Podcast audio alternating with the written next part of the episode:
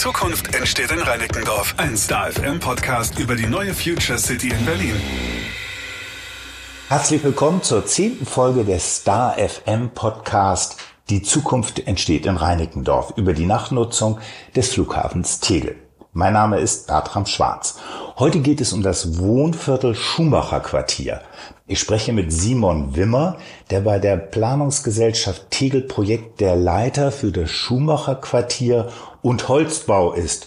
Guten Tag, Herr Wimmer, habe ich das alles richtig gesagt? Schönen guten Tag, Herr Schwarz. Äh, herzlichen Dank, dass ich dabei sein darf. Sie haben es vollkommen richtig gesagt. Und Sie sind Architekt? Genau, ich bin Architekt und seit Studienzeiten im Holzbau groß geworden, habe tatsächlich bei der Tegel Projekt im Holzbau begonnen und seit Februar diesen Jahres die Leitung des Schumacher Quartiers zur Gänze übernommen. Wir sind hier in Berlin und Sie haben so einen schönen, warmen Ton in der Stimme. Wo kommen Sie her?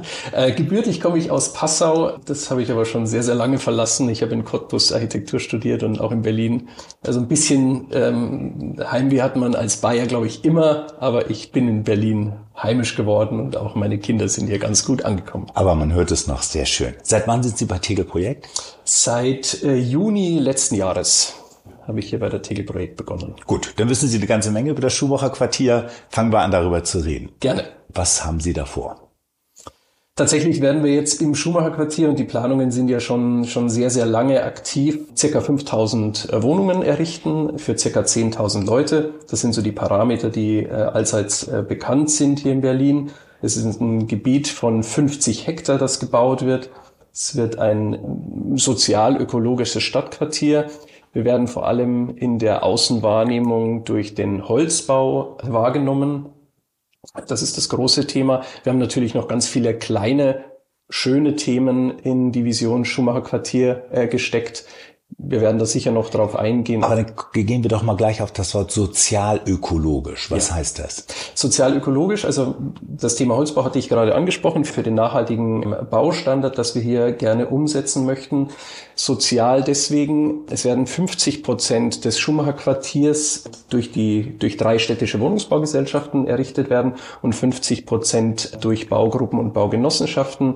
Die Wohnungsbaugesellschaften sind zu 35 und bis 40 Prozent angehalten, sozialverträgliche Mieten umzusetzen. Und da bewegen wir uns in dem Bereich von 6,50 Euro, 7 Euro und 9,50 Euro. Gut, haben wir das, äh, haben wir die Miete auch schon geklärt und die anderen Mieten, wie hoch werden die ungefähr sein? Für den dritten Förderweg sind es 11,90 Euro, wenn ich die Zahl noch richtig im Kopf habe. Und das sagen Sie 2023. Und wann geht es los? Wann werden die Mieten wirklich erhoben? Das ist eine sehr gute Frage. Wir haben natürlich ganz viele Herausforderungen noch zu, zu meistern. Wir werden jetzt für den ersten Bauabschnitt einen Baustart für 2026 ausgeben. 2026. Und gut, die Inflation wird natürlich auch die Mieten hochtreiben und die werden dann mit der Inflation hochgesetzt oder sind die starr festgesetzt, so wie Sie sie eben gesagt haben, 6,50 als niedrigste, wenn ich das richtig in Erinnerung habe? Die sind nicht starr festgesetzt, sie sind aber in der neuen Wohnbauförderrichtlinie 23 sind die Stufen für die nächsten Jahre schon festgesetzt. Das ah, ja. gleicht sozusagen dann die Inflation vorgreifend schon aus. Wir werden gleich nochmal über die Baukosten reden, denn das ist ja das gegenläufige Kostenmodell, ähm, über das man sprechen muss. Aber lassen Sie uns einmal über die Größe der Wohnung reden. Ja. Was schwebt Ihnen davor? Gerne. Wir selber sind keine Bauherren. Wir geben sozusagen den Wohnungsbaugesellschaften ein Baufeld über Erbbaurecht zur Verfügung und stellen es zur Verfügung. Die Wohnbauförderrichtlinie 23 schreibt explizit die Raumgrößen vor. Also das sind, ich hätte mir das mal kurz rausgeschrieben, für Einzimmerwohnungen 40 Quadratmeter, für Dreizimmerwohnungen 70 Quadratmeter und zum Beispiel für Fünfzimmerwohnungen 93 Quadratmeter. Also die Parameter sind sehr, sehr eng gesteckt. Wie die einzelnen Wohnungsbaugesellschaften die Wohnungen in ihren Gebäuden verteilen, das machen die anhand ihres Wohnungsschlüssels, den jede Wohnungsbaugesellschaft ja eigenständig auf, aufschlüsselt. Nun haben wir immer von Mietern eben gesprochen. Kann man auch Wohnungen kaufen? Man kann keine Wohnungen kaufen. Warum das denn nicht? Wir haben tatsächlich für den Bereich Schumacher Quartier eben 50 Prozent Wohnungsbaugesellschaften und 50 Prozent Baugenossenschaften und Baugruppen. Bei den Genossenschaften ist es ja so, dass man Genossenschaftsanteile erwirbt und sozusagen ja, so, so eine Art Zwischending zwischen Mieter und Eigentümer letztendlich ist. Was wir im Quartier nicht haben werden, das sind Investoren, die den Wohnungsbau äh, dort umsetzen. Alle Grundstücke werden über Erbbaurecht vergeben.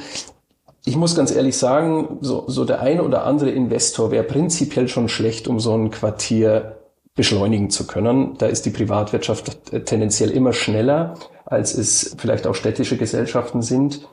Aber es passt nicht in dieses Quartier und deswegen gehen wir eben mit den Wohnungsbaugesellschaften und den Baugruppenbaugenossenschaften an den Start. So ein großes Projekt hat natürlich auch immer auf dem Zeitstrahl seine Schwierigkeiten. Jüngst war zu lesen, dass äh, sie Schwierigkeiten haben, alle Grundstücke am Rand, wenn ich das richtig verstanden habe, unter ihre Fittiche zu bekommen. Wie steht's da? Da war auch schon von Enteignung und so weiter die Rede. Wo ist das genau und worum geht es da? Genau. Ähm, um das Schumacher Quartier bauen zu können, müssen wir einen Autobahnzubringer verlegen und eine Straße bauen bzw. errichten. Das ist die neue Meteorstraße. Dazu müssen Grundstücke angekauft, eventuell auch getauscht werden. Tatsächlich reden wir nicht über Enteignungen. Wir sind mit den Grundstückseigentümern, die die neue Meteorstraße betreffen, eigentlich im sehr guten Austausch. Wie viele sind das? Wie viele Grundstücke? Es sind tatsächlich für die neue Meteorstraße, glaube ich, an die 160. Davon sind aber sehr viele im, im Eigentum des Landes. Die müssen umgewidmet werden. Also ich muss nicht 160 Grundstücke kaufen. Es gibt aktuell vier Grundstücke, mit denen wir in... Und die werden alle aufgefressen von der neuen Meteorstraße, 160 Grundstücke. Das ist nicht, nicht nur, äh, dass sie aufgefressen sind, sondern die äh, neue Meteorstraße siedelt sozusagen auch in den Bereichen, wo wir die Grundstücke für Erschließungszwecken zur Straße brauchen. Also wir asphaltieren nicht 160 Grundstücke durch. Das machen wir nicht. Genau. Und da gibt es ein zweites Problem. Also Sie sagen, Sie kriegen das hin mit, ja, den, mit den Grundstücken. Das kriegen wir hin. Dann gibt es ein, soll es ein zweites Problem geben mit dem Bauabstand zum Autobahntunnel. Auch da reden wir eher von Herausforderungen. Ähm, ich habe äh, tatsächlich glücklicherweise morgen die Gelegenheit, mit der Autobahn über die Anbauverbotszone, von der Sie gerade sprechen, zu diskutieren. Wir sind jetzt tatsächlich einen großen Schritt weitergekommen. Wir haben jetzt eine Verformungsprognose in Auftrag gegeben und mittlerweile auch ausführen lassen, die die Setzungen der Gebäude auf den schon etwas in die Jahre gekommenen Autobahnzubringer bewertet und es gibt rechnerisch keine Setzungen. Wie wir allerdings das mit der Autobahn sozusagen in der Diskussion auch für die nächsten Bauabschnitte beziehungsweise B-Pläne dann diskutieren, das wird sich morgen zeigen. Aber wir haben tatsächlich jetzt ein ein Draht zueinander gefunden und das ist schon mal ganz, ganz viel wert. Machen wir also den Podcast einen Tag zu früh. so ist es genau.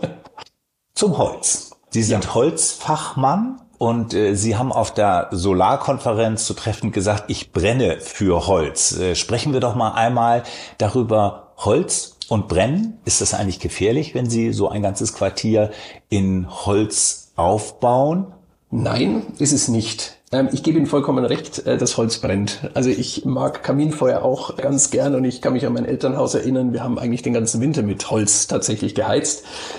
Das muss man aber unterscheiden. Wir haben hier im Bereich Holzbau, und den gibt's ja schon 20, 25 Jahre, tatsächlich auch mit den, mit den Herausforderungen zu kämpfen. Wie geht man mit Brandabschnitten um? Wie geht man mit Brandereignissen um? Es ist relativ klar, man kann beim Holz entgegen zum Stahl und zum Beton die Abbrandrate bestimmen. Das sind ungefähr 0,7 Millimeter pro Minute, wo das Holz sozusagen abbrennt. Das heißt, ich kann mit Brandereignis feststellen, wann so ein Bauwerk kollabiert. Jetzt ist es aber so, dass die neue Musterholzbaurichtlinie uns vorgibt, dass wir nur noch 25 Prozent der Holzflächen sichtbar machen. Das heißt, eine Trockenbauplatte vor einer Holzwand führt gar nicht mehr dazu, dass das Holz anfängt zu brennen, weil das Feuer nicht durch die Gipskartonplatte kommt. Also das Thema Brand wird immer gerne herangezogen, aber da gibt es sehr, sehr viele gute Beispiele, die das eben ausschließen. Das macht sicher auch den Bauteilmix aus, macht es aber auch aus, dass man tatsächlich mit, mit, mit Feuerwehren oder mit den, mit den Sicherheitsleuten ins Gespräch geht und eben das Konzept so festlegt, dass auch die Feuerwehr sagt, ja, damit kann ich leben. Gibt man einen zweiten Rettungsweg her, geht man in den Bereich Sprinkleranlage. Also da gibt es ganz viele schöne Beispiele, die das, die das zeigen können. Und ich würde tatsächlich lieber als Feuerwehrmann in ein brennendes Holzhaus laufen, weil ich berechnen kann, wann es zusammenfällt, als in ein Stahlkonstrukt. Oh, das, also Sie geben Entwarnung. Welche anderen Vorteile hat Holz noch? Da gibt's ganz viele. Sie haben ja richtigerweise gesagt, ich äh, brenne für den Baustoff Holz.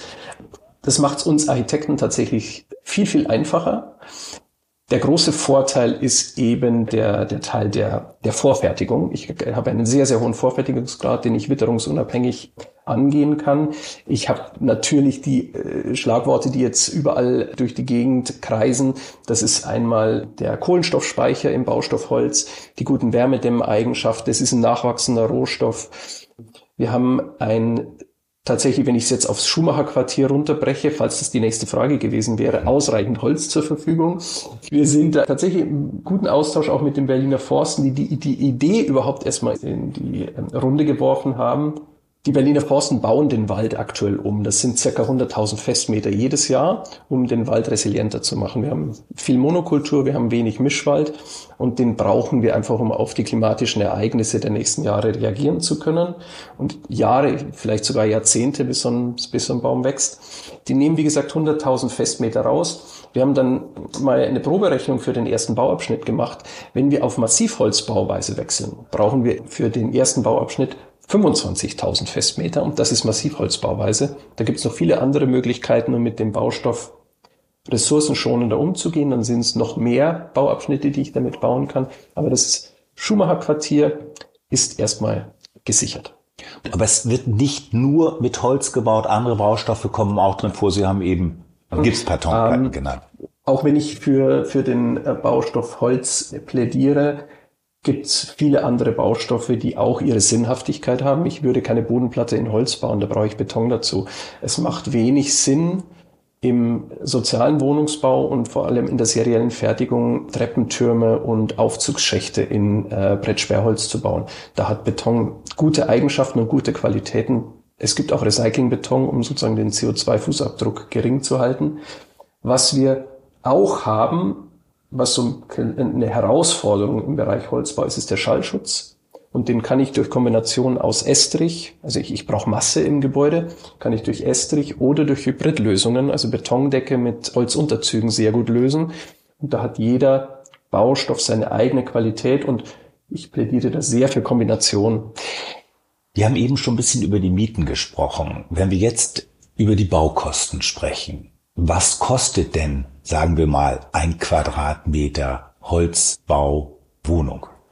Ich lehne mich jetzt mal sehr weit aus dem Fenster, weil das Thema Kosten tatsächlich auch in der Diskussion zwar als Wort Kosten erwähnt wird, aber es gibt dazu nie eine Zahl. Ähm, wir sind ja durch unsere Markterkundungsgespräche mit den tatsächlich auch großen seriellen Holzbauern bei Zahlen angelangt und ich, ich darf die auch kommunizieren.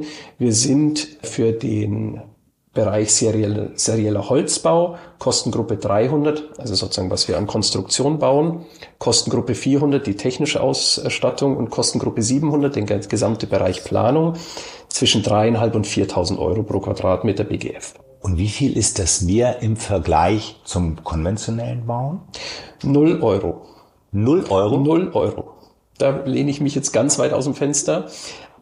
Vor ein paar Jahren hieß es noch 15 bis 20 Prozent mehr Kosten. Ja, das ist aber, da mache ich, mache ich Ihnen ein Beispiel, um sozusagen auch mein aus dem Fenster lehnen etwas zu begründen. Serielles Bauen, wie wir es hier im Schumacher-Quartier haben, das muss effizient und schnell umgesetzt werden. Wenn ich die herkömmlichen Planungswege eingehe. Ich beauftrage einen Architekten, der plant mir ein Gebäude, der erstellt mir die äh, Baugenehmigung, ich bekomme den, die Baugenehmigung zurück, dann gehe ich in die Ausführungsplanung und dann beauftrage ich einen Holzbauer. Das ist für viele Gebäude macht das Sinn und ich möchte dann den Architekten nicht das Wasser abgraben, ich bin selber einer. Aber man kann es viel effektiver gestalten. Warum gehe ich nicht in Leistungsphase 1 oder 2 auf den Holzbauer zu und sage, ich habe die Herausforderung, ich muss dieses Gebäude bauen. Was sind denn für dich die besten Optionen, dieses Gebäude in einer Zeit X zu Kosten Y abzubilden? Und man wird verblüfft sein, wie clever unsere Holzbauer da draußen sind. Die können das. Und denen müssen wir dieses Vertrauen entgegenbringen, zu sagen, ich liefere euch dieses Haus, Dafür pfuscht ihr mir aber jetzt nicht in die Planung rein. Und ja, dann muss man das machen. Wie gesagt, die, die Architekten haben viele andere Betätigungsfelder. Da sehe ich sie nicht ganz.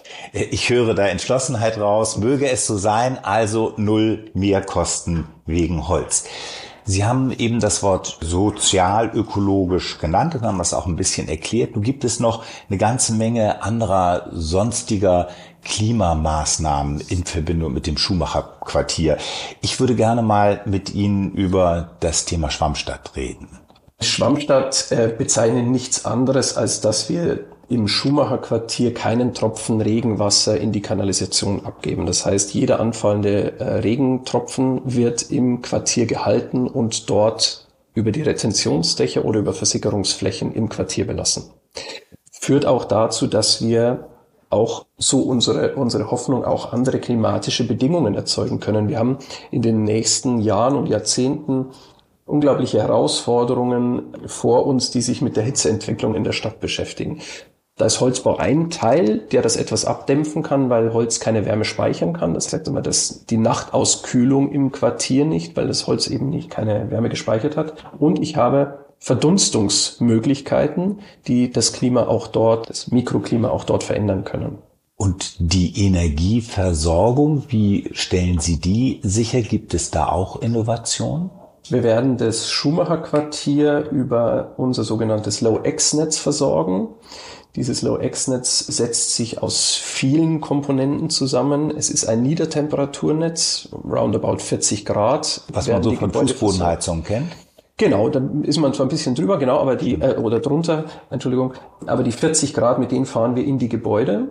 Dort wird die Abwärme des Low-X-Netzes für die Wärmeversorgung der Gebäude benutzt und über Wärmepumpen hochpotenziert, um auch Warmwasser dort abbilden zu können. Die gesamte Anlagentechnik, die wird nicht von den jeweiligen Bauherren ähm, gebracht oder gestellt werden äh, müssen, sondern das stellt uns der unser Konzessionär zur Verfügung. Das heißt, wir haben das Low-X-Netz inklusive der gesamte technischen Komponenten, die wir für die, für die Gebäude brauchen. Großer Vorteil des Low-X-Netzes ist, dass wir im Sommer auch kühlen können. Da wird mit 20 Grad werden die Gebäude angefahren und wir können die Wärme aus den Gebäuden ziehen. Unser Konzessionär, wer ist das?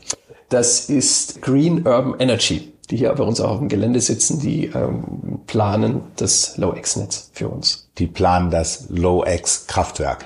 Genau, gibt kein Kraftwerk. Es gibt verschiedene Komponenten, aus denen sich das zusammensetzt. Unter anderem haben wir hier gerade am Gelände eine Probebohrung für eine Tiefengeothermie. Wenn wir denn später auch Industrie angesiedelt haben hier in der UTR, wird auch dieses Urban Emittieren, Tech Republic Urban Tech Republic, erklärt, genau, ja. werden diese Emittenten sozusagen auch das Low-X-Netz mit Wärme versorgen durch Anfall der Abwärme, die dann aufgenommen wird. Wenn da Menschen leben, müssen sie auch irgendwie hinkommen und auch wieder wegkommen. Wie sieht's mit der Mobilität aus innerhalb des Schumacher, Schumacher Quartiers und Anbindung an die Stadt? Wir haben Mobilität, allerdings ein autofreies Stadtquartier, wobei autofrei nicht ganz zutrifft. Wir haben natürlich Lieferdienste, die dort anfahren können. Wir haben auch mobilitätseingeschränkte Personen, die ebenfalls dort transportiert werden können. Trotzdem ist es Dafürhalten, eben den Autoverkehr aus dem äh, Stadtquartier rauszuhalten. Dazu gibt es dann Mobility Hubs, sogenannte Parkgaragen an den Zugangswegen zum Schumacher Quartier. Dort kann man parken, dort kann man auch sein Lastenfahrrad mieten, dort kann man auch den E-Roller abstellen oder eben mieten. Also wir versuchen, das, die, die Mobilität im Schumacher Quartier und auch den Rollstuhl und den Rollator für ältere Personen? Es wäre natürlich auch ein guter Ansatz. Wenn der Steckdosen braucht, dann kann man das sicher dort auch mit andenken. Aber es ist tatsächlich jetzt mehr für, den, für die letzte Meile sozusagen gedacht. Dann kommen wir zu den meinen letzten beiden Fragen, die ich ja. mal zusammenpacke. Sind denn schon die ersten Interessenten da? Und wo kann man sich denn bewerben, wenn man im Schumacher Quartier wohnen möchte? Ja, wir sind tatsächlich noch nicht mietvertragsfähig, weil wir natürlich, wenn man am Schumacher Quartier vorbeifährt, noch eine grüne Wiese sieht. Eine kampfmittelberäumte grüne Wiese, aber es ist erstmal noch eine grüne Wiese. Wenn wir mit Baustadt 26 dort loslegen, werden wir 28 äh, frühestens tatsächlich auch fertige Wohnungen haben. Wir haben viele andere Baustellen. Wir müssen die Baustraßen dann zu, zu Erschließungsstraßen umbauen. Also es gibt viele Schritte, die bis dahin führen. Aber ab 28 kann man den ersten Bauabschnitt und werden Sie denn schon bombardiert mit E-Mails? Ich möchte hier gerne wohnen? Nein, noch nicht. Da sind wir noch äh, außen vor. Zudem auch ganz viele mittlerweile wissen, dass wir selber nicht Bauherr sind, sondern den Weg bereiten, damit unsere Wohnungsbaugesellschaften dort einen sehr guten Start haben. Das war das Gespräch mit Simon Wimmer, der bei der Tegel Projekt GmbH zuständig ist für das Schumacher Quartier. Vielen Dank, Herr Wimmer. Hat sehr viel Spaß gemacht. Danke, Herr Schwarz. Die Zukunft entsteht in Reinickendorf. Ein Podcast powered by Star FM, dein Rockradio Network. Mehr Infos, alle Folgen und jede Menge Maximum Rock findest du auf starfm.de und in der Star FM App.